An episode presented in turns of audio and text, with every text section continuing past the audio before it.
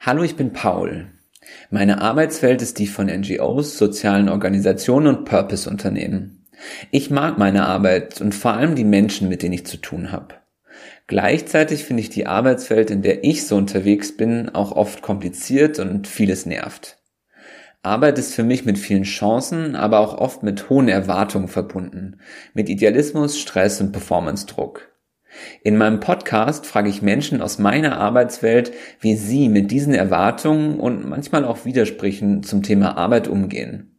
Ich frage sie, was sie machen, worauf sie Bock haben und was ihnen Angst macht. Und was ich von ihnen lernen kann.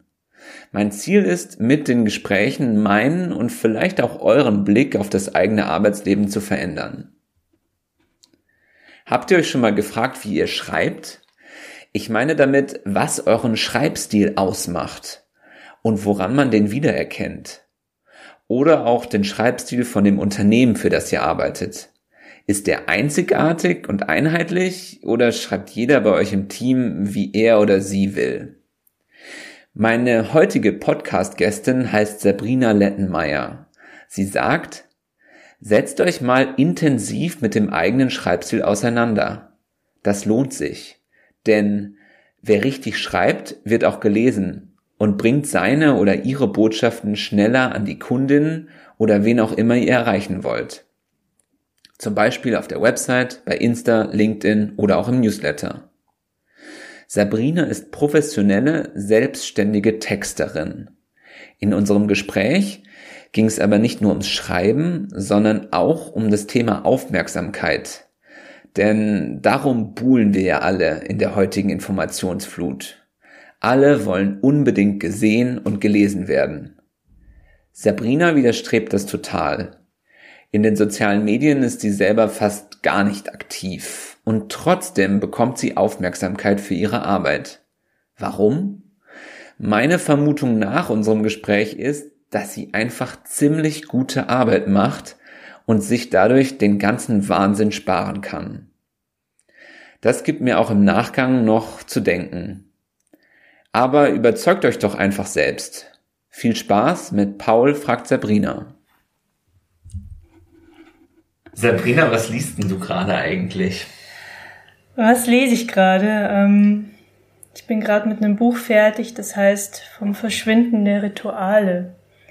Okay, worum das geht's da? ähm, ein philosophisches Buch und da geht es darum, dass unsere Gesellschaft immer mehr oder ja, sich sehr auf die, auf die Produktion konzentriert und auf das Dinge erschaffen und Dinge konsumieren und ähm, auf die Effizienz guckt, aber mhm. weniger auf, auf die Form und auf die Schönheit und auf das, was auch so ein bisschen das Symbolische ist, also sich damit immer weniger verbindet. Mhm.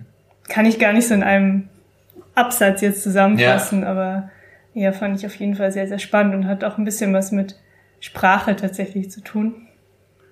Von wem ist das geschrieben? Ähm, Byung-Chul Han heißt er. Das ist ein, ich glaube, koreanisch-deutscher Philosoph. Mhm. Ja. Du sagst, es hat auch was mit Sprache zu tun und Sprache ist ja was, was ja, womit du auch einfach super viel zu tun hast. Was ist dir wichtig bei Texten, die du liest? Kannst du das in Worte fassen überhaupt? ja, ähm, es kommt ein bisschen auf den Text an, also was der für mich für eine Funktion hat. Mhm. Also wenn ich zum Beispiel eine, eine Gebrauchsanweisung lesen möchte, dann, dann ist mir wichtig, dass ich verstehe, und zwar schnell und ähm, dass es nicht zu verkünstelt ist. Ja. Ähm, wenn ich einen, einen Prosatext lese, dann, dann will ich natürlich mich irgendwie über die Sprache freuen und über die Schönheit der Sprache. Ähm, wenn ich jetzt einen, einen Werbetext oder einen Marketingtext lese, dann ist es oft so eine Mischung. Also einerseits will ich verstehen, was, was es für ein Produkt ist oder was mir da eigentlich verkauft werden soll. Und andererseits will ich, dass da noch ein bisschen eine Freude dabei ist, wenn ich das lese. Also, weil es vielleicht besonders intelligent geschrieben ist oder weil es mich zum Lachen bringt. Ähm, ja. Passiert dir das häufig, dass du Sachen liest so in deinem Alltag, bei denen du dir denkst, ja, richtig gut oder ist es mehr so, oh Gott, das ist ja grottig, das ist so semi-grottig und oh, also du hast wahrscheinlich einen sehr hohen Anspruch. Ja, also es passiert tatsächlich nicht so oft, aber ist ja auch ein bisschen, glaube meine, also meine Entscheidung, so was lese ich. Ich könnte auch mehr gute Bücher lesen, dann könnte ich mich öfter freuen. Yang Chul Yun, der, ähm, der schreibt sehr, sehr klar. Also da habe ich mich tatsächlich auch sehr oft gefreut beim Lesen über seine Formulierungen und auch über bestimmte Worte, die er verwendet, die so ganz selten geworden sind. Und ähm, darüber freue ich mich dann. Aber so im Alltag, also wenn ich jetzt auch für meine Arbeit recherchiere zum Beispiel, dann ärgere ich mich schon sehr oft, weil ich oft das Gefühl habe, es geht nicht mehr darum, ähm, was für den Leser oder die Leserin zu tun, ähm, sondern es geht um eine Art von Selbstdarstellung. Also wie, wie gut kann ich mich durch diesen Text darstellen, ähm, indem ich jetzt besonders intellektuell oder verschachtelt oder so schreibe. Oder die Person hat sich einfach nicht die Mühe gemacht, ähm, vorher erstmal klar zu machen, so was will ich denn eigentlich vermitteln ähm, inwieweit kann ich das so runterbrechen, dass der Leser oder die Leserin damit es besonders leicht hat. So, ja. Also es wird einem oft sehr schwer gemacht, finde ich. Mhm.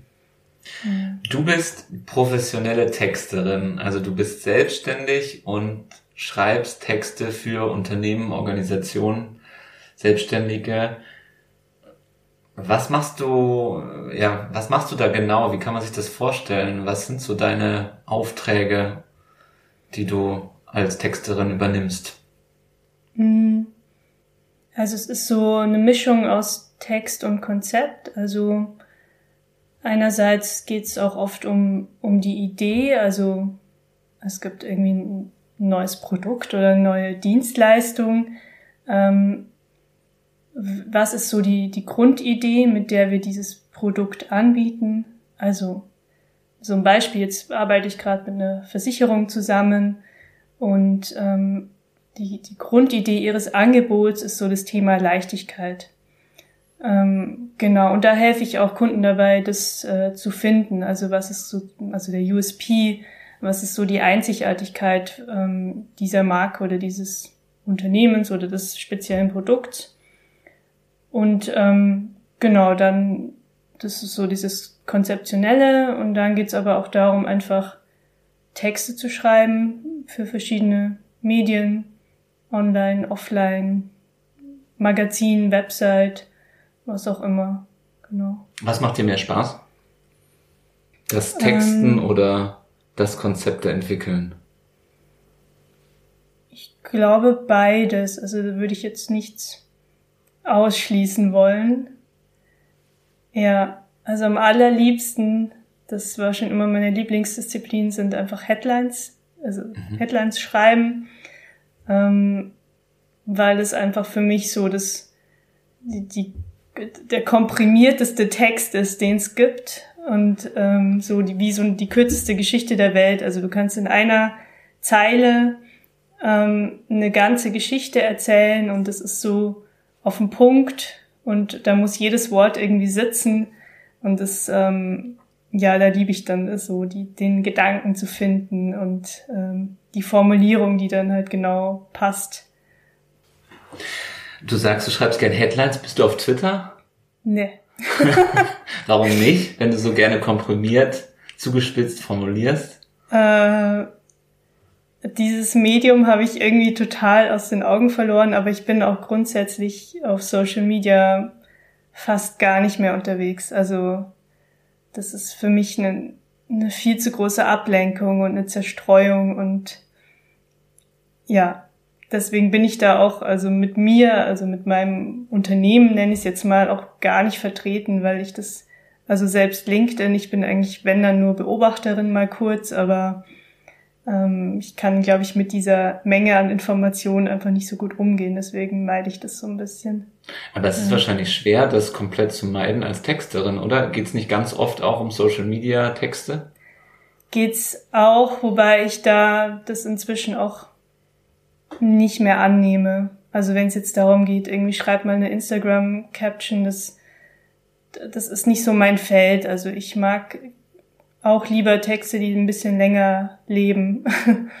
Also die halt ein bisschen länger auch Verwendung finden. Ja. Findest du, dass das wird das schwieriger in der heutigen Zeit, ähm, viele Texte zu schreiben, die auch länger leben? Ja, das liegt ja noch nicht so ganz in meiner Hand, wie lange diese Texte überleben. Ähm, aber ich weiß natürlich, also manchmal denke ich mir auch einen Markennamen aus ähm, oder kreiere auch eine Art von Sprache und das ist dann schon was, ähm, was ein bisschen länger da ist auf jeden Fall. Und selbst ein Website-Text, ähm, wenn es jetzt nicht gerade ein, ein, Blogpost ist, ist ja länger vorhanden. Ähm, aber klar, damit muss man, glaube ich, jetzt auch so ein bisschen leben, dass nicht jeder Text irgendwie gedruckt wird und dann da für Jahre im Regal steht oder ja. so. Ähm, das ist jetzt einfach so. Ja. ja. Du kannst gut schreiben, du bist Texterin und schreibst für sehr viele Menschen ja gleichzeitig. Und ich frage mich, wie kriegst du das hin, dich so schreibmäßig an verschiedene Menschen und Unternehmen immer wieder anzupassen?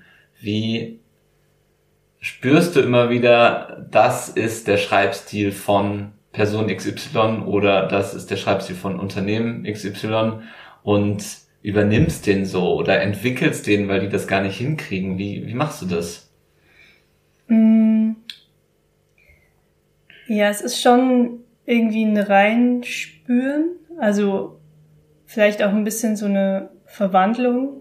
Also ich habe da vorher mal drüber nachgedacht, weil ich schon befürchtet habe, dass diese so eine Frage kommt.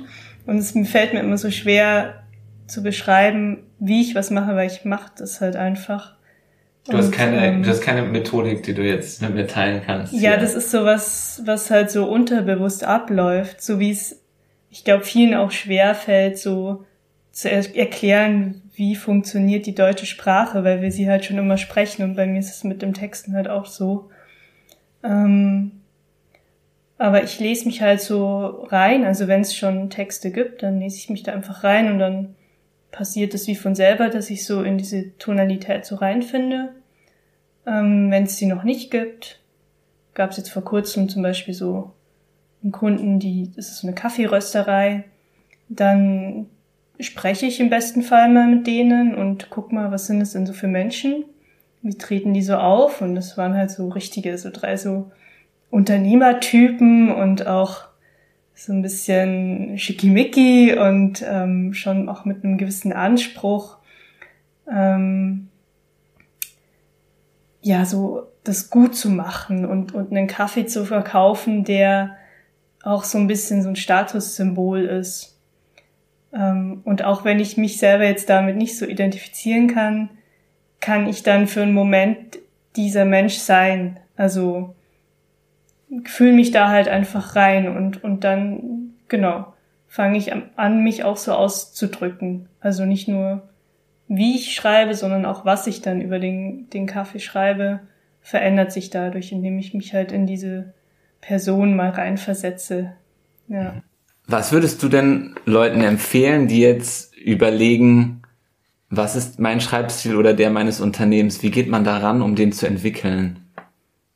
Die sollen mich dann anrufen und dann mache ich mit denen einen Corporate Language Workshop. Nee, also kann man so machen, also dass man einfach sich erstmal überlegt, also wer, was ist eigentlich die Marke, also wie ist die Persönlichkeit der Marke. Das machen ja auch viele, dass sie sich erstmal so positionieren. Ähm, und auf Basis dessen kann ich dann überlegen, also ich arbeite da immer mit, einer, mit einem richtigen Menschen, dass ich halt überlege, also wenn mein Unternehmen, meine Marke ein Mensch wäre, wie würde dieser Mensch auftreten, was hätte der für eine Vision, ähm, was hätte der für, für besondere Werkzeuge vielleicht oder genau. Okay. Und, ja, ja. Okay. Ähm, um es noch konkreter zu kriegen, wenn ich jetzt ein also ich bin jetzt ein Unternehmen, Paul Kuhlmann als, genau, ich bin Mensch und ein Unternehmen. Und ich frage mich, also keine Ahnung, ich schreibe seit 25 Jahren. Ähm, Habe ich schon meinen Schreibstil oder wie finde ich raus, was mein Schreibstil ist? Muss ich dafür meine Vision, ähm, muss ich eine tiefere Vision entwickeln? Also wenn ich jetzt, keine Ahnung, in Social Media schreibe, ich schreibe in Social Media oder auf meiner Website, schreibe ich automatisch so, wie ich bin oder kann ich das noch klarer entwickeln? Mhm. Blöd gefragt vielleicht, aber. Ja, ich glaube, man muss da ein bisschen unterscheiden. Also bin ich jetzt Paul als Person mhm. und bin ich gleichzeitig auch das Unternehmen, mhm. dann glaube ich, passiert es automatisch, dass du schon einen gewissen Stil hast und den dann auch in den Kanälen so umsetzt. Wenn du jetzt aber irgendwann 25 Mitarbeitende hast, mhm. dann ist es nicht klar, dass die alle in Pauls Stil schreiben. Und dann lohnt sich schon mal über, also zu überlegen, also was macht denn dein Stil eigentlich aus? Ähm, und wie kann man das in Worte oder auch in, in Regeln fassen zur Sprache? Und ähm, was ich glaube ich auch lohnen würde, ist mal zu gucken, also wie schreibe ich denn jetzt und was fällt mir da vielleicht schon so auf? Also wie schreibe ich vielleicht auch anders als andere, weil ich bestimmte Worte sehr oft verwende, ähm, weil ich einen bestimmten Ton anschlage. Also vielleicht bin ich sehr verspielt in meiner Sprache oder ähm, sehr persönlich auch ähm, oder immer total fröhlich oder was auch immer. Und wie kann ich das vielleicht noch so ein bisschen, also diesen Regler noch mal so ein bisschen hochschieben? damit da noch mehr, ähm, ja, damit es noch klarer wird so von der Sprache. Also diese äh, Besonderheit. Okay, also das heißt, erster Schritt wäre, wenn ich jetzt meine Unternehmenssprache entwickeln oder weiterentwickeln will, dass ich mir mal alle meine Texte angucke, die ich so auf verschiedenen Kanälen geschrieben habe oder auch in meinem Tagebuch oder so und dann schaue, was sind da die wiederkehrenden Elemente quasi. Richtig? Ja. Oder vielleicht auch mal andere fragst. Also es hilft ja auch oft der Blick von außen. Wie empfinden denn andere das, was du schreibst? Ähm, vielleicht entstehen da bestimmte Gefühle, in, also wenn sie deine Texte lesen, so oder eine bestimmte Stimmung, die darüber kommt. Genau. Mhm. Hm, Schritt eins, okay. Ich schaue es mir selbst an, ich frage andere, was sie daraus ziehen können, beziehungsweise ja, was sie da für, ein, für wiederkehrende Muster entdecken und dann, was würdest du mir dann empfehlen, um das, dann mache ich mir gewisse, mache ich mir ein Manual dann quasi, schreibe ich da rein, okay, Paul schreibt so, so sollte alles sein. Genau, also angenommen, du kriegst dann das Feedback, ah, deine Texte klingen immer total ähm, so als würde ich mit einem Freund sprechen oder so. Ähm, genau, dann könntest du zum Beispiel sagen, so eine Zutat meiner Texte ist Freundschaft. Und dann kannst du mal überlegen, also was, was macht denn einen Text freundschaftlich? Also das, du kannst es dann versuchen, mal so ein bisschen runterzubrechen in so ganz klare Sprachregeln. Ähm, eine Regel kann zum Beispiel sein, also so Standardbeispiel IKEA, die ja ihre Kunden duzen. Hm, das ist so ein Aspekt, ähm, der drückt Freundschaft aus, also die Nähe in der Ansprache zum Beispiel. Oder dass du jetzt ähm, vielleicht auch mal so ein bisschen umgangssprachlich bist in dem, wie du schreibst. Mhm. Ähm, so wie du vielleicht auch mit deinen Freunden irgendwie ähm, auf Signal chattest, ja, wo ja. du dich ja jetzt auch vielleicht nicht so verstellst oder nicht für die Öffentlichkeit schreibst, sondern einfach einen sehr persönlichen Stil hast. Also nicht, dass es jetzt bei dir so ist, aber würde ich aber so schon sagen eigentlich, ja. Also ich würde sagen, ich bin in meiner Ansprache meist eher ein bisschen ja umgangssprachlicher vielleicht, aber es kommt auch immer sehr auf den Kanal an, so auf Insta mehr, in Anträgen, die ich schreibe, weniger. Also man ist da ja auch immer so in unterschiedlichen Kommunikationsmedien so unterwegs, ja. ne? Und trotzdem sollte sich aber was, sollte sich der Schreibstil immer so durchziehen? Ja, also das darf sich auch ein bisschen anpassen. Das machen auch viele Unternehmen so, dass sie auf Instagram ähm, ein bisschen lockerer unterwegs sind als jetzt, ähm, weiß ich nicht, in, in, im Newsletter oder so. Ja. Ähm, aber es ist natürlich schön, wenn, wenn sich so ein grundroter Faden durch alle Texte zieht. Mhm. Ja. Und da, genau, also ich bin dann immer dafür, diesen, diesen Regler, also wenn es jetzt bei dir Freundschaft ist, auch gut hochzudrehen, weil erst dann ist es von außen auch erkennbar. Ah, okay, Paul schreibt ein bisschen anders oder, oder ich lese was und merke sofort, ah ja, genau, das ist, das ist so typisch Paul, so, so klingen deine Texte. Also im allerbesten Fall liest man irgendwas von dir und, und weiß gar nicht, dass es von dir ist und, und hört es aber schon raus. Also so klar kann diese Differenzierung sein. Ähm, und es ist halt gerade jetzt, wo es halt so, so unglaubliche Textmengen gibt und alle gehen irgendwie raus und alle produzieren, ähm, ist das schon eine große Chance, irgendwie rauszustechen. Also weil Bilder gibt's genug, also man wird die ganze Zeit mit bunten Bildern bombardiert und da, das ist halt, da sticht nichts mehr raus, aber wenn du es schaffst, halt durch deine Botschaften und durch deine Art zu sprechen, dich zu unterscheiden, das, ja, kann dir schon viel Aufmerksamkeit schaffen oder bleibst halt auch eher im Kopf dann. Was würdest du sagen, macht noch so ein objektiv guten Schreibstil aus? Würdest du sagen, es ist, oder kann man das überhaupt sagen, es gibt ein objektiv besser als, als andere? Sind es zum Beispiel eher kürzere Texte, die einfach, oder wenn man Sachen, wenn man es schafft, Dinge kurz auszudrücken, es würde ich jetzt sagen, ist es auf jeden Fall besser. Also würde ich immer empfehlen, bring es kurz und knapp auf den Punkt. Würdest du das auch so sagen?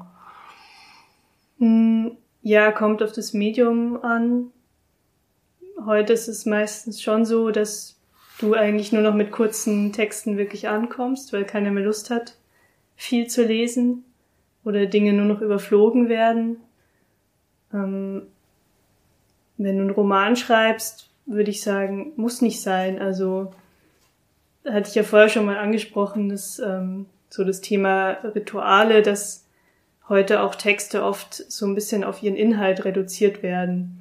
Also Hauptsache ich krieg, ich bringe quasi so den nackten Inhalt rüber und, und diese ganze Schönheit geht eigentlich verloren und ich finde aber, also Sprache darf schon auch schön sein und manchmal muss ein Satz ein bisschen länger werden, damit er aber dann auch schöner ist und das, deswegen würde ich jetzt nicht grundsätzlich sagen, kurz ist gleich besser.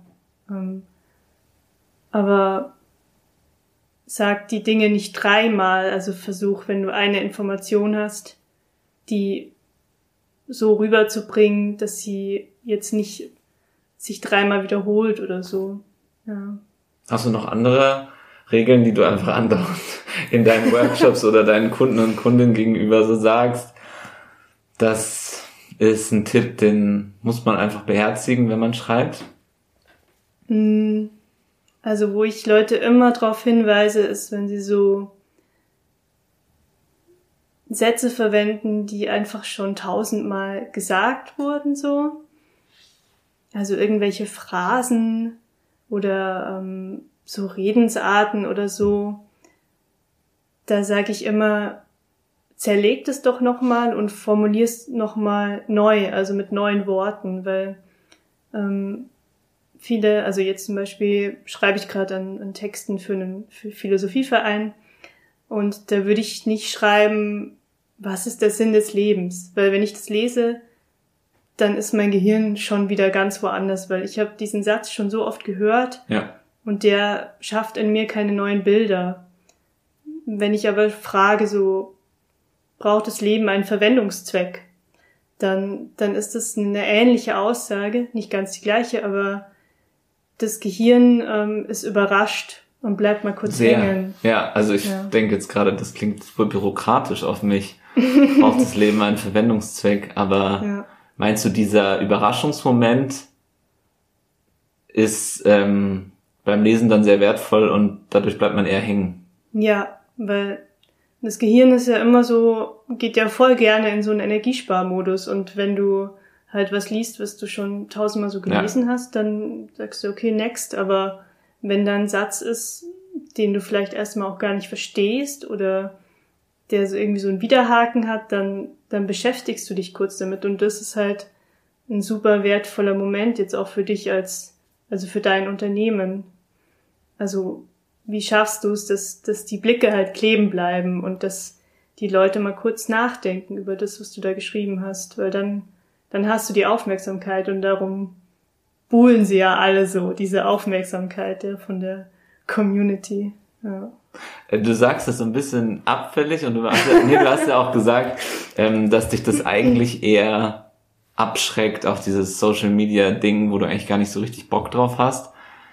Ja, ist es dann, ist es nicht schwierig, in so einem Bereich zu arbeiten und Texte zu schreiben und immer um die Aufmerksamkeit zu buhlen und sich andererseits zu denken, boah, diese scheiß Aufmerksamkeit, lass mich doch alle in Ruhe? Ja, das, ich glaube, ist auch ein Grund, warum ich mich selber halt so wenig präsentiere nach außen. Ähm, ich liebe den Prozess des Schreibens und des, des kreative Schreiben. Ähm, tatsächlich weiß ich oft gar nicht, wie gut diese Texte am Ende performen oder was dann damit passiert. Und ich glaube, ich bin auch manchmal ganz froh drüber. Ähm, also so die schlimmsten Phasen fand ich immer, wenn, wenn ich dann mit involviert war in so, in so Tests, wo man dann so im schlimmsten Fall noch Texte so nebeneinander gestellt hat und dann geguckt hat, also welche hat jetzt besser funktioniert. Das, ja, da geht für mich so ein bisschen halt die Lust am Schreiben verloren. Wobei ich natürlich verstehe, dass das eine Notwendigkeit hat. Also vor allem, wenn dann ganz viel Geld irgendwie in Werbung gesteckt wird, dann will man natürlich, dass das irgendwie auch was bringt. Ja, aber ich glaube, ich ich schotte mich da immer so ein bisschen davor ab. So. Ja, ich finde es voll bewundernswert und gleichzeitig denke ich mir, boah, also ich bin gerade dabei, ja mein, meine Unternehmung aufzubauen und letztlich geht's da auch um Aufmerksamkeit bekommen natürlich. Ich bin ja auch über Insta und so aktiv und es ist, ja, es ist auch oft so ein, irgendwie so eine innere Zerrissenheit von, eigentlich könnte ich auch super gut ohne das ganze Zeug leben, aber um, ja, es geht letztlich, Aufträge kommen oft über Aufmerksamkeit, ganz ehrlich gesagt. Ähm, ja, klappt es trotzdem bei dir? Also etablierst du da ein Gegenmodell, was trotzdem funktioniert, auch in unserer Zeit? Ich sende ganz wenig nach außen, aber die Leute finden mich trotzdem. Mm, ja, am Anfang nicht. Also ich habe schon auch so ein bisschen äh, so Startschwierigkeiten gehabt und dann, glaube ich, habe ich einfach gute Arbeit gemacht, so, und die Leute sind wiedergekommen oder haben mich weiterempfohlen. Also daran habe ich mich immer so ein bisschen festgehalten. Ich, ich weiß nicht, ob das der, die beste Methode ist, so.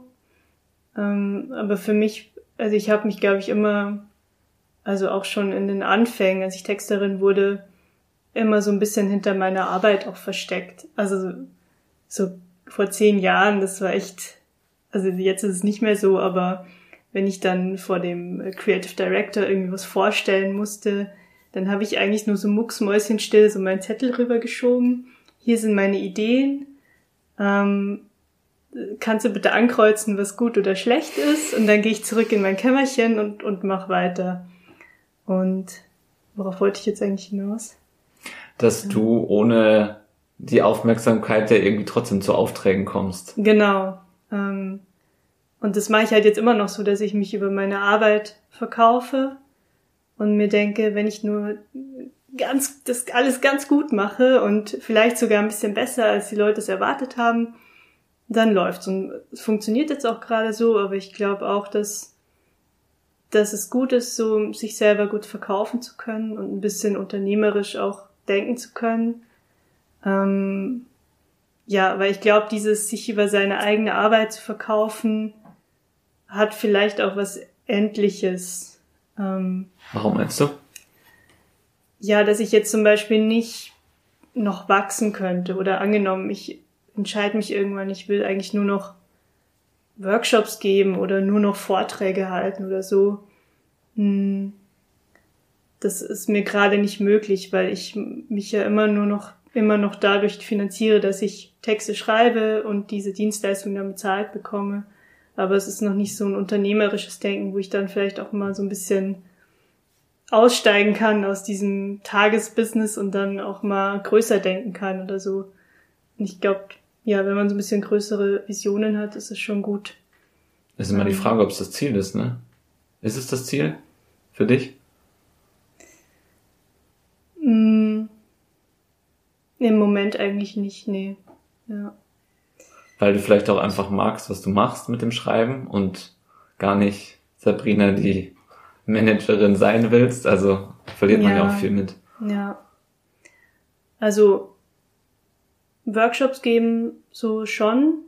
Da versuche ich auch immer mehr reinzuwachsen und es auch auf meiner Website mal so anzupreisen und so. Ähm, aber ich sehe mich jetzt nicht als irgendwie Agenturchefin oder so. Ich habe das auch schon miterlebt, dass, dass Menschen, die einfach unglaublich gute Texter sind oder Texterinnen, auf einmal so ein bisschen da rausgewachsen sind und, und man landet dann automatisch irgendwann in so einer Art Managerposition und dann eigentlich gemerkt haben, ach so, das macht mir eigentlich gar keinen Spaß. Also eigentlich wollte ich ja immer nur schreiben und auf einmal soll ich irgendwie ähm, Aufgaben delegieren oder Projekte organisieren, so. Und ja, da sehe ich mich nicht. Und ja. Ja. Wie ist es bei dir? Ich frag's mich natürlich gerade, wo du so davon erzählst. Ähm, aber ich denk schon immer darüber nach, wie ich meine Unternehmung ja ja, irgendwie schon in diesem, in diesem Wachstum denke ich schon. Ähm, einfach weil es als Freelancer ja erstmal knappst man so rum oder ich habe jetzt zwei Jahre lang auch echt ja viel gestruggelt und wusste nicht so genau immer, wie die Kohle reinkommt und deshalb bin ich, glaube ich, schon in so einen Modus gekommen, okay, wie kann ich das, ähm, wie kann ich mir erstmal mehr Stabilität ermöglichen und dann aber auch, ja, irgendwie wachsen. Und äh, jetzt gerade bin ich ja auch in dem Prozess, einen ersten Kollegen, eine erste Kollegin einzustellen, in einem ganz kleinen Umfang erstmal nur, aber ähm, ja, also insofern bin ich da, glaube ich, schon in diesem, ja, wie auch immer man das beschreiben soll, aber in diesem unternehmerischen Denken irgendwie so reingekommen. Ähm, und ich glaube, ich habe da auch schon Lust drauf. Ich habe Lust, was aufzubauen. Ähm, und gleichzeitig jetzt nur in so einer Management, klingt immer so blöd Management, aber in so einer Managementposition sehe ich mich jetzt auch nicht. Aber ich glaube, ich habe schon Lust an beidem, an der inhaltlichen Arbeit. Also bei mir ist es zum Beispiel dieses Moderieren, mit Leuten sprechen, Gespräche führen, genau, das möchte ich auf keinen Fall aufgeben. Hm. Ähm, aber es gibt auch Dinge, die ich mir vorstellen kann, zu delegieren und zum Beispiel Recherchearbeiten oder so, haben wir eben schon drüber gesprochen. Ähm, da wird es mir, glaube ich, manchmal eher gut tun, die abgeben zu können.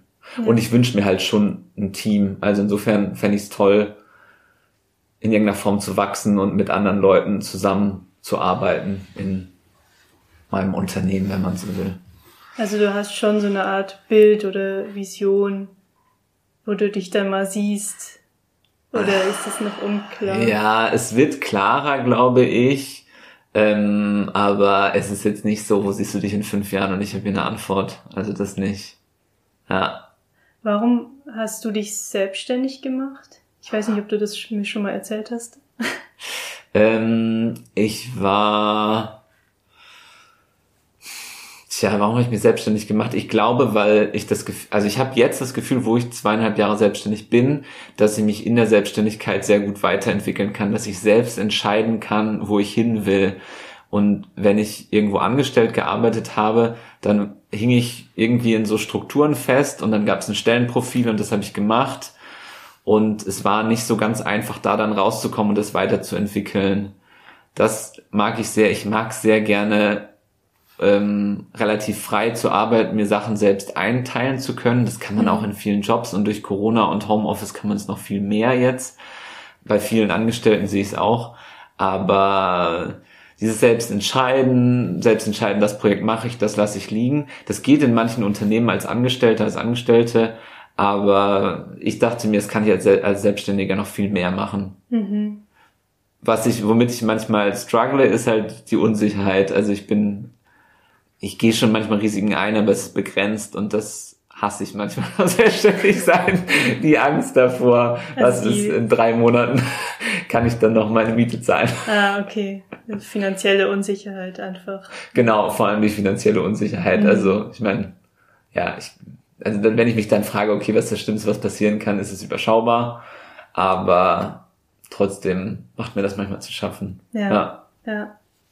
Beim Schreiben eine Frage, die ich auf jeden Fall noch dazu habe und die ich oft gehört habe von Leuten, wenn ich so eine Schreibblockade habe, wenn ich vor einem leeren Blatt sitze und ich weiß nicht, was ich schreiben soll. Also ich glaube, manche haben das sehr häufig und anderen liegt es einfach mehr. Mhm. Du kannst dir wahrscheinlich gar nicht so vorstellen, wie das ist, vor einem leeren Blatt zu sitzen und nicht zu wissen, was man schreibt. Ähm, vielleicht aber auch schon. Aber was würdest du da empfehlen, wenn man einfach gerade da nicht weiterkommt beim Schreiben? Schreibblockade. Ähm, ich schreibe eigentlich immer sofort irgendwas drauf. also, dass das Blatt eigentlich nie leer ist. Also es gibt ja immer schon irgendwelche Informationen oder irgendwelche Ideen, ähm, die dann da schon mal stehen können.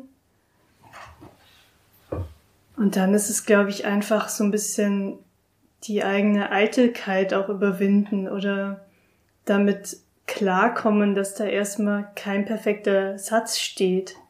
Also Texten ist ja auch nicht so, dass ich was in, in eine fertige Form gieße oder so. Das ist ja, das ist ja Arbeit. Also du schreibst was und, und dann überarbeitest du es nochmal und dann lässt es mal einen Tag liegen und dann schaust du es nochmal an und findest wieder Ecken und Kanten, die noch irgendwie äh, feingeschliffen werden können. Also ich glaube, man, man darf einen Text einfach nicht so betrachten, dass der sofort perfekt sein muss, sondern der, der darf da mal sein und dann kann ich da dran rumwerkeln und so. Ja. Mhm. Ich hatte mal einen, einen Kurs äh, an der Uni, da ging es ums Schreiben und da haben wir eigentlich ein Semester lang nur sehr, einen sehr kurzen Text jeder und jede geschrieben und der Prof hat immer in so Argumentationsketten gedacht. Das ist, das ist sowas, was ich jetzt immer Leuten empfehle, die nicht schreiben können. Macht dir erstmal nur Stich, also die nicht schreiben können, weil sie irgendwelche Blockaden haben. Ähm, macht dir Stichpunkte und dann schau, dass da erstmal in den Stichpunkten irgendwie eine Logik drin ist und das so aufeinander aufbaut. Und dann musst du nicht gleich den perfekten Satz formulieren. Hm. Würdest du das auch empfehlen? Ja, für bestimmte Texte das hilft es bestimmt. Also wenn du dir einfach den Inhalt mal aufschreibst, wo, wie fängt's an und worauf soll es hinauslaufen und was soll irgendwie alles drin passieren so. Ja. Aber du sagst auch, einfach drauf losschreiben mal. Also scheint jetzt auch nicht irgendwie der goldene Weg zu sein, sondern man kann auch mit dem Weg einfach drauf losschreiben, nicht so perfekt sein, dahin kommen. Ja, also natürlich, wenn du jetzt einen einen Text hast, wo, wo du ganz klar irgendeine Botschaft rüberbringen willst oder mehrere Botschaften, dann kann das auch manchmal so ein bisschen in Irre führen, wenn du einfach drauf losschreibst und dann hast du irgendwie eine halbe Seite und hast noch nichts gesagt oder so. Ich glaube, für solche Texte lohnt sich schon, also wie du gesagt hast, so eine Gliederung zu machen. Aber genau was die Formulierungen angeht, einfach schreiben. Also und dann nochmal dran arbeiten, einfach, dass da mal was steht. Also das hilft schon total viel. Und vor allem Spaß haben. Also ich, ich bin immer blockiert, wenn ich was schreibe, was mir keinen Spaß macht. Also und dann schaue ich immer, so wie kann ich dem Text jetzt eine, eine coole Idee geben oder einen coolen Dreh, ähm, dass es mir auch Spaß macht, den zu schreiben. Also, dass es sogar schön ist, nach Formulierungen zu suchen oder so. Also vielleicht geht es ja auch nicht allen so. Also es schreibt, schreibt ja auch nicht jeder gern, aber ja. Ja, aber nach dem Spaß zu gehen ist ja sowieso beim Arbeiten eigentlich immer ein guter Weg, ne? Irgendwie zu gucken, was macht mir Spaß, dann werde ich ja meist auch besser da drin. Ja. ja. Meine Kollegin Amelie aus dem Impact Hub, die hat neulich ihre, die Website vom Impact Hub überarbeitet und die haben ganz viel englische Worte da drauf. Also mhm. ähm, Impact Hub ist ja schon mal was. Das würden wahrscheinlich meine Eltern sagen, was ist das überhaupt? Ne? Und äh, also es ist so ein Generationsding bei uns, ja, dass ganz vieles auf Englisch ist. Wie stehst du dazu und dieser vielleicht auch manchmal Unverständlichkeit dadurch, dass einfach alles, für alles wird nochmal ein englisches Wort draufgesetzt? Ja, das ist, glaube ich, so ein bisschen Geschmackssache. Ähm, ich mag's nicht so gerne. Also, aber das ist, glaube ich, es ist wirklich so ein persönlicher Geschmack. Also ich verstehe, dass, dass Sprache sich verändert und dass da englische Worte dazukommen und dass es in manchen Branchen selbstverständlich ist oder irgendwie auch zum guten Ton gehört, so bestimmte Begriffe zu verwenden. Ähm, aber ich mag einfach auch die deutsche Sprache und ich suche gern dann nach, nach Worten, die es halt in unserer Sprache auch gibt. Aber manchmal geht's auch nicht. Also ich glaube, manche Worte, wenn ich die jetzt zurück übersetzen würde, dann würden die Lesenden das gar nicht mehr verstehen, was ich damit meine. Ja. Mhm. Mm, du schreibst auf deiner Website, dass es, ähm, dass du zum Beispiel anbietest, eine Corporate Language zu entwickeln. Wenn ich jetzt an Unternehmen, ich habe jetzt gerade vom, vom Impact Hub gesprochen, da arbeiten mehrere Leute. Ähm, wie kommt man dann dahin, wirklich für viele Leute in einem Unternehmen so eine so eine Corporate Language zu entwickeln. Das läuft dann schon, wie ich eben schon meinte, über so ein Manual. Ist das das, was man dann irgendwann entwickelt, dass da wirklich drin steht auf fünf Seiten, so schreiben wir und so sollte jeder in der Richtung schreiben? Ja, also im besten Fall, also ich mache das dann mit Workshops normalerweise, dass ich das doch mit denen zusammen erarbeite und nicht sage so, das ist es und jetzt wendet das bitte an, und versuche dann immer so viele wie möglich auch zu integrieren, also in diesen Prozess des Erarbeitens der Sprache, weil die es dann halt einfach besser verstehen können oder nachvollziehen. Genau, und dann ähm, gibt es so eine Art Checkliste, die im besten Fall auch nicht fünf Seiten lang ist, weil sonst ist es, glaube ich, auch überfordernd, ähm, das alles anzuwenden. Und ja, da kann man sich dann einfach dran orientieren, muss auch nicht immer hinter jede, jeden Punkt ein Häkchen setzen bei jedem Text, aber so als Orientierung einfach. Ähm, genau, gibt es eine Checkliste fürs Schreiben. Wenn ich jetzt bei dir einen Workshop zum Thema Corporate Language machen würde, was wäre das für ein Workshop? Was, was ist das für ein Format? Wie kann ich mir das vorstellen? Wie lang geht das? Was, mit was gehe ich da raus? Kleine Wir Werbung. schließen uns drei Tage lang ein. ja. Nee, also cool. Mit einer Einzelperson habe ich es tatsächlich auch noch nie gemacht. Okay. Weil sich das die meisten auch gar nicht leisten wollen, glaube ich, ah, so ein ja, riesen Workshop für die eigene Punkt. Sprache. Mhm. Also oft ist es ja wirklich so, dass das vor allem für Unternehmen mit, mit vielen Mitarbeitenden relevant ist, ähm, wo halt, wo es wichtig ist, dass alle die gleiche Sprache sprechen und nicht jeder so schreibt, wie er es halt zu Hause auch macht, so. Ja. Ähm, aber wenn wir das jetzt machen würden, dann würden wir, glaube ich, erstmal halt versuchen, dich zu positionieren. Also wirklich auch festhalten, was sind so deine, deine Merkmale als Person, als Unternehmer oder als Unternehmer, die dich ausmachen. Und dann, ja, wie ich es vorher schon kurz angesprochen habe, so Sprachzutaten überlegen und daraus dann diese Regeln ableiten. Checkliste. Und wahrscheinlich auch halt gucken, also wie schreibst du denn bisher? vielleicht ist das ja schon total cool und ähm, eh klar. kann eh so bleiben. ja. Mhm. Oder genau, gibt vielleicht, also es gibt auch sowas wie Schlüsselbegriffe. Das heißt, ähm, so Worte, die, die du vielleicht besonders häufig verwendest, die total gut zu dir passen, ähm, die kann man dann auch festhalten und dann könntest du beim Schreiben halt bewusst darauf achten, die häufig zu verwenden weil dann auch so eine Typik entsteht in deinen Texten. Genau. Mhm. Und was manchmal auch nicht schlecht ist, halt, ist halt zu überlegen, also nicht nur wie schrei, schreibe ich, sondern auch worüber schreibe ich eigentlich. Also das ist für viele, glaube ich, auch noch nicht, also viele machen das gar nicht so klar, was so ihre Kernbotschaften sind. Mhm. Also wovon erzähle ich eigentlich? Also was so das die wichtigste Botschaft, die ich rüberbringen möchte. Ähm, ja. Wie findet man das heraus? Was die wichtigste Botschaft ist. Ja, hat auch, ist dann natürlich auch schon viel Arbeit an deinem Unternehmen oder an deinem ja. Produkt. Ja. Ähm, wie klar das eigentlich ist. Also, ich weiß nicht, also wie klar ist es für dich schon? Könntest du das jetzt so in, in ein, zwei Sätzen beschreiben? Was dein Angebot ist zum Beispiel. Ja.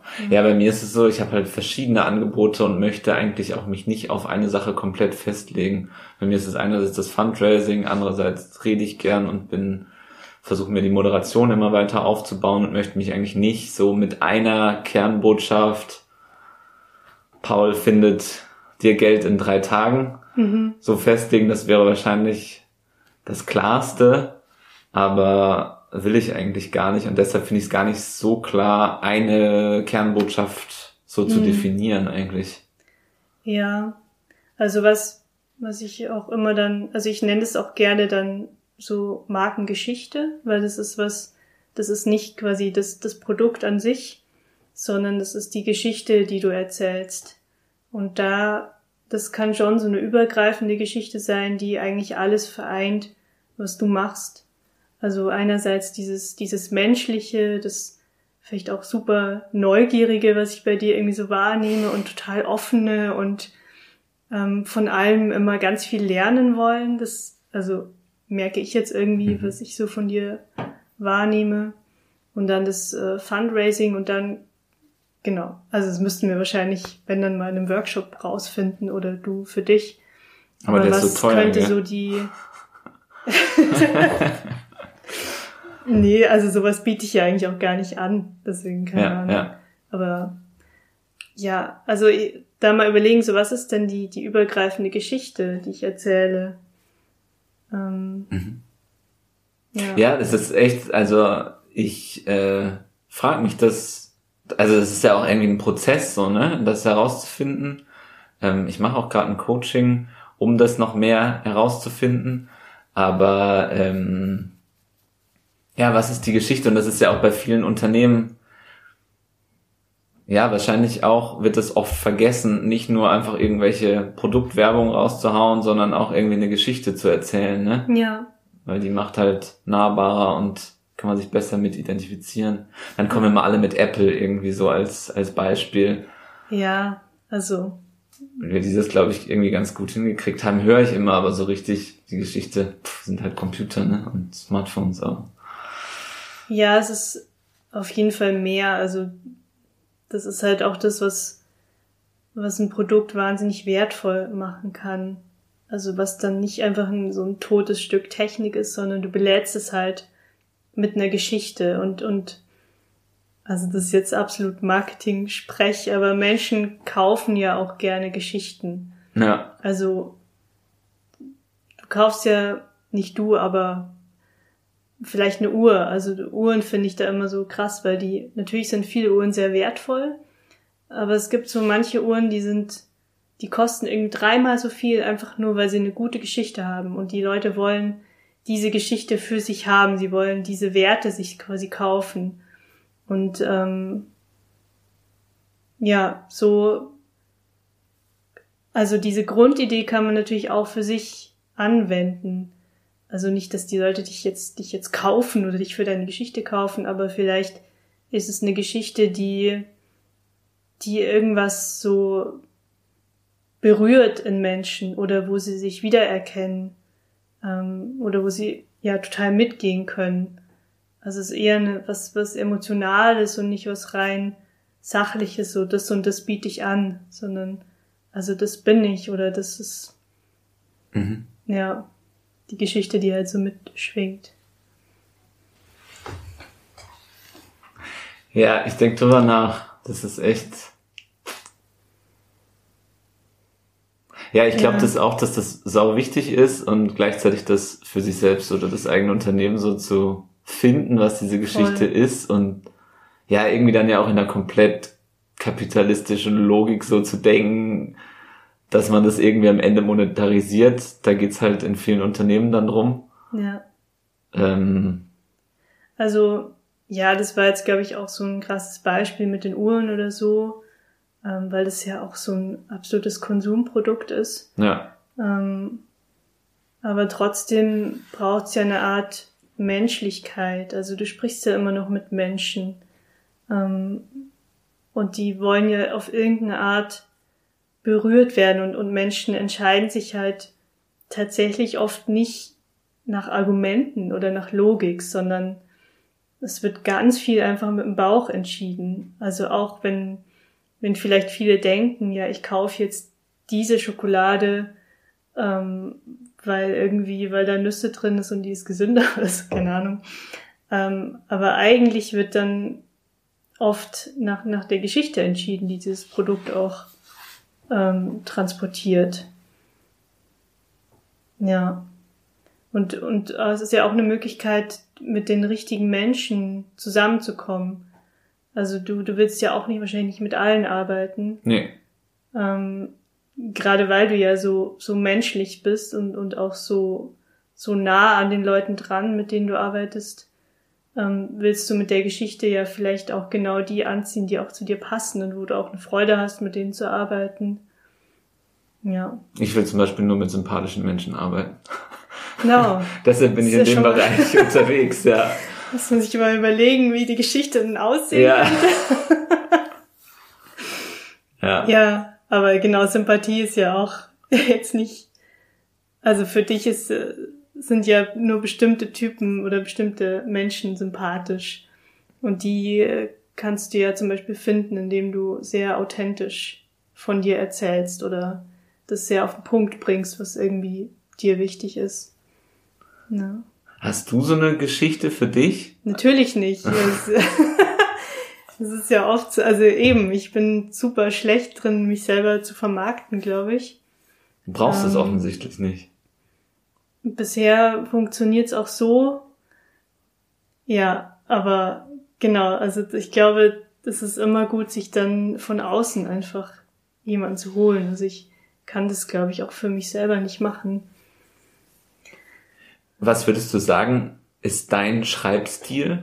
Weil du nimmst so viele an. Hm. Kannst du deinen Schreibstil irgendwie beschreiben? Also wenn ich, wenn ich darf oder wenn ich ganz frei bin, ist glaube ich schon so ein, boah, schwer zu sagen. Also Ja. ich schreibe gerne lustig und auch so ein bisschen kindlich, glaube ich. Ist Was aber heißt kindlich? Mm, Ja, so ein bisschen. mm, Mit Rechtschreibfehlern? Genau. ja, so vielleicht ein bisschen so durch Kinderaugen. Also so ein bisschen, als wäre ich so ein bisschen weltfremd, glaube ich, ist es manchmal. Ähm, weil ich so, glaube ich, auch oft auf die Welt schaue, dass ich einfach D Dinge gerne so, so angucke, als hätte ich sie noch nie gesehen und, und da, und so auch gerne schreibe, so als würde ich die Welt halt noch nicht kennen. Also so ein bisschen, ja, und ich glaube, so hört sich das dann auch oft an, wenn ich schreibe. Aber ich schreibe auch nicht oft ähm, einfach nur für mich, außer so ein bisschen Tagebuch, aber genau, irgendwie ein, Roman, der schon seit drei Jahren nicht mehr angefasst wurde, so ein angefangener. Ja, also ich schreibe ganz wenig so eigene Texte eigentlich. Genau. Aber wäre das nicht mal was, wenn man, so- wenn man so gut schreiben kann wie du, ein eigenes Buch zu schreiben? Ja, das wäre schon was. Sind die Ansprüche dann zu hoch? ja, da befolge ich, glaube ich, dann meine eigenen Tipps nicht. Also da bin ich dann, da habe ich dann einfach zu große Angst, das nicht gut zu machen. Kann ich verstehen, ja. Ja. Und auch zu wenig Druck. Also ist übrigens auch für manche ein super guter, ähm, eine super gute Art zu schreiben, ähm, sich unter Druck zu setzen, also sich ein krasses Zeitlimit zu stellen und dann einfach zu wissen, okay, in einer halben Stunde muss ich diese Seite fertig geschrieben haben. Und also es hilft mir zum Beispiel. Und jetzt mit so einem Roman, da ist halt einfach, da wartet halt keiner drauf. Deswegen Aber echt, das würdest du empfehlen, zu sagen, halbe Stunde und jetzt, bam, es muss jetzt. Also dieser Druck erzeugt Also was für Gutes. mich funktioniert ähm, ich fand es auch, also es gibt, ich war auf der Texterschmiede in Hamburg, ähm, da habe ich das gelernt. Also das ist eine Schule für Texelschmiede? Texterschmiede. Texterschmiede. Das ist eine Schule für Werbetexter. Und da haben wir das tatsächlich oft gemacht, dass ähm, wir einfach eine Aufgabe bekommen haben. So schreib mal irgendwie fünf Headlines für dieses Produkt und du hast eine Viertelstunde Zeit. Und dann, ja, kriegst halt erstmal Herzrasen, also sofort so, oh mein Gott, wie soll ich das schaffen? Ähm, und dann sind aber so gute Sachen rausgekommen, weil das einfach eine Viertelstunde mit so voller Konzentration ist und, und nichts lenkt dich ab und kein Blick aus dem Fenster. Ähm, und das ist richtig hilfreich. Also vielleicht kann man sich das, also ich gebe mir das schon manchmal, dass ich dann sage, so, ich nehme jetzt eine Stunde und dann muss dieser Text fertig sein. Also vielleicht nicht komplett durchformuliert, aber der muss da mal stehen. Ähm, ja, manchen hilft. Ich glaube, ma manche können damit auch nicht so viel anfangen. Mit so einem Druck. Ja. Bei mir ist es dann häufig so, ich lasse es dann noch mal einen Tag liegen oder eine Nacht und schaue dann am nächsten Tag noch mal drauf und dann fällt es mir wieder viel leichter weiterzumachen und ich sehe auf einmal Sachen, die ich vorher nicht gesehen habe. Geht Mhm. das auch so? Ja, finde ich auch. Ja. Aber dadurch zieht sich's dann manchmal bei mir auch einfach, weil ich es dann noch mal einen Tag liegen lasse. Also Ach so. ich habe dann auch Abgabefristen oder so, aber es kann ja immer noch besser werden, ne? Ähm, und jedes Mal, wenn ich wieder drauf gucke, entdecke ich eigentlich wieder Sachen, die noch Mhm. besser sein könnten. Und also zu oft ist auch schlecht, ne? Irgendwann muss es dann raus. Ja, ja. Hm. Ja. Aber gibt's also, hast du denn, bist du unzufrieden mit dem, wie du schreibst? Oder findest du deine Texte eigentlich ganz gut? Ich mag meine Texte eigentlich ganz gerne. ähm, ich äh, mag eigentlich gerne, wie ich schreibe. Aber manchmal gibt es dann Momente, wo ich was anderes lese oder jetzt auch bei dir auf die Website gucke und mir irgendwie so denke, ach krass, es gibt einfach Leute, die können es noch besser und ähm, machen sich auch noch mehr Gedanken darum. Oder ähm, ein Kollege von mir hat mich ähm, letztes Jahr ein paar Mal hat er so meine Texte korrigiert, bevor ich was rausgeschickt habe.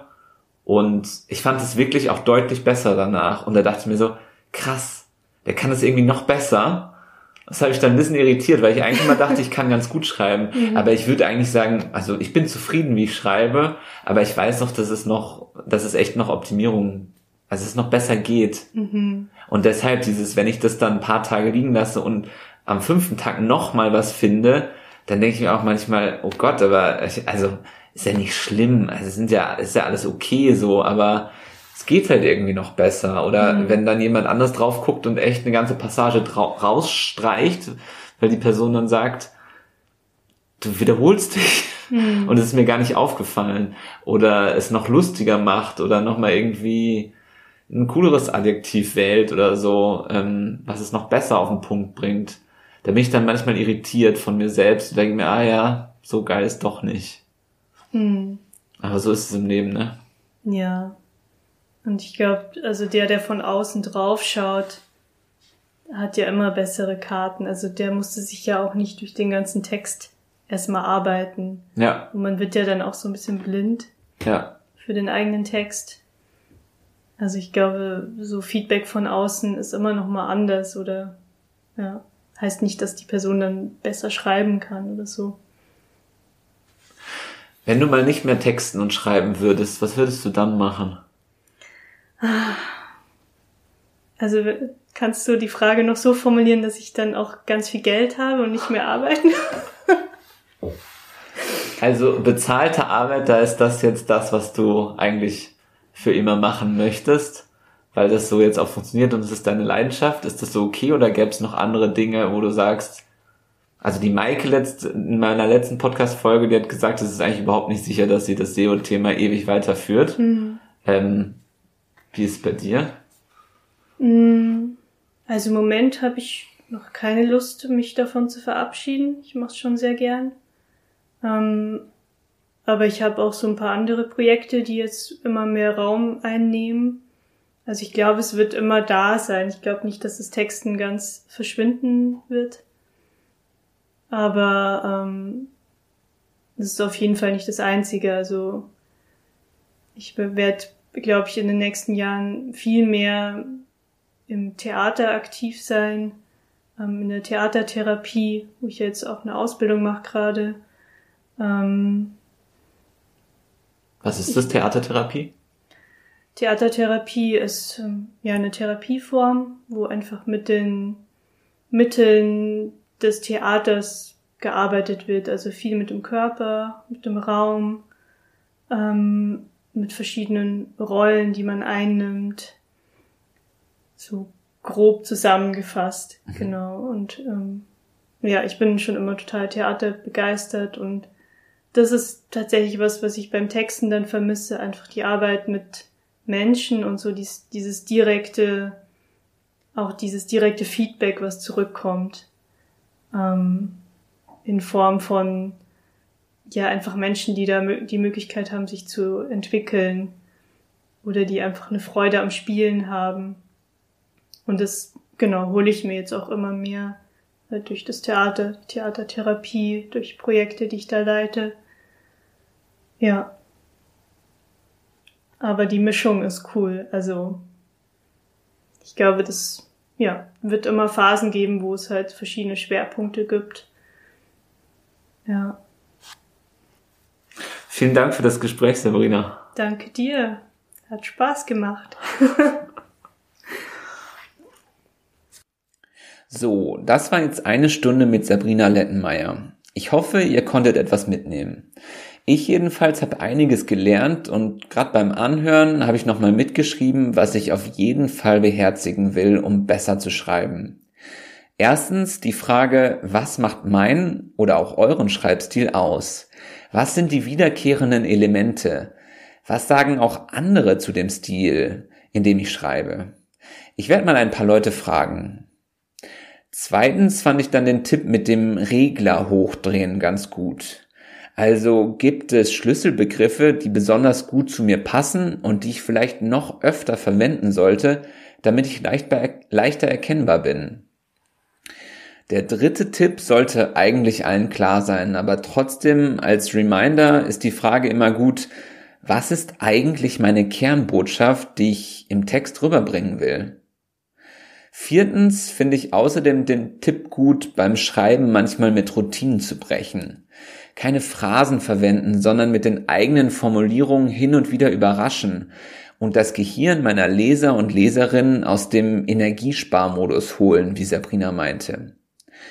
Fünftens, das ist ein einfacher Tipp bei Schreibblockaden. Einfach losschreiben, ohne jeglichen Anspruch auf Perfektion. Sechstens, ein Tipp für die PerfektionistInnen unter uns. Sich Zeitlimit setzen, dieser Text muss in 30 Minuten fertig sein.